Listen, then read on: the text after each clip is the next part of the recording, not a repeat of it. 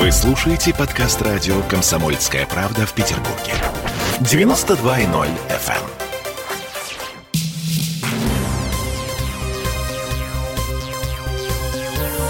Темы дня.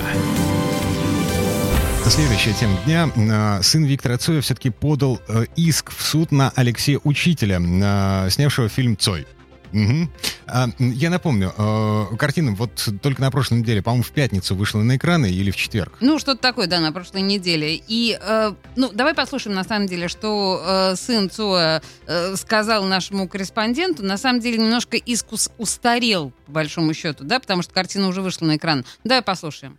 Мы уже не преуспели в своих требованиях, потому что он вышел, так что пока больше нечего рассказывать. Я компенсации там никаких особенных не требуется мне. Я просто хотел справедливости. Иск был распределен системой суда судье, которая в отпуске, поэтому мы ничего не успели сделать, чем хотели до выхода фильма, а сейчас уже будет какая-то другая стратегия, я пока о ней не могу ничего сказать. Я просил суд приостановить прокат до предоставления нам копии фильма для того, чтобы мы могли конкретно указать на нарушения в ней. Очень простые требования, просто чтобы мы могли объяснить им точно, секундно, где нарушены наши права. Чтобы признано, было признано, что по закону он, он не имел права, да, типа, использовать изображение Кравцова в этом фильме. А там дальше мы уже, если это, это решение будет принято, тогда уже мы обсудим, какие там действия в надо предпринять, да, типа, ну, надо очевидно переделать все-таки фильм, чтобы, по крайней мере, в истории он не остался с нарушением. Я напомню, когда э, фильм только готовился к выходу в прокат, э, Саша Цой требовал, чтобы этот фильм остановили или хотя бы переименовали